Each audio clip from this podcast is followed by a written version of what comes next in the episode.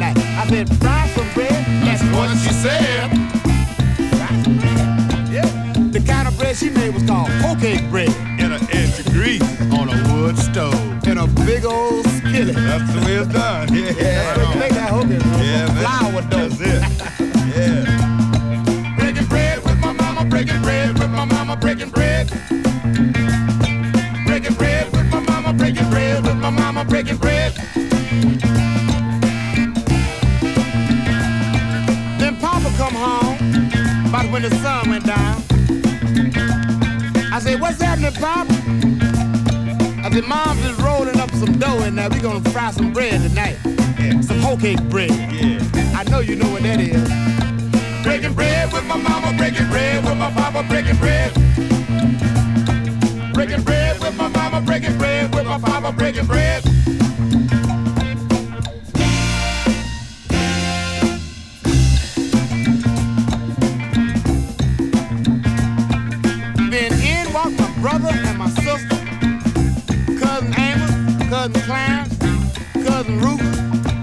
fine, cousin Johnny May. Yeah. Boy, she looks so good. I wish she were my cousin. You know she bad.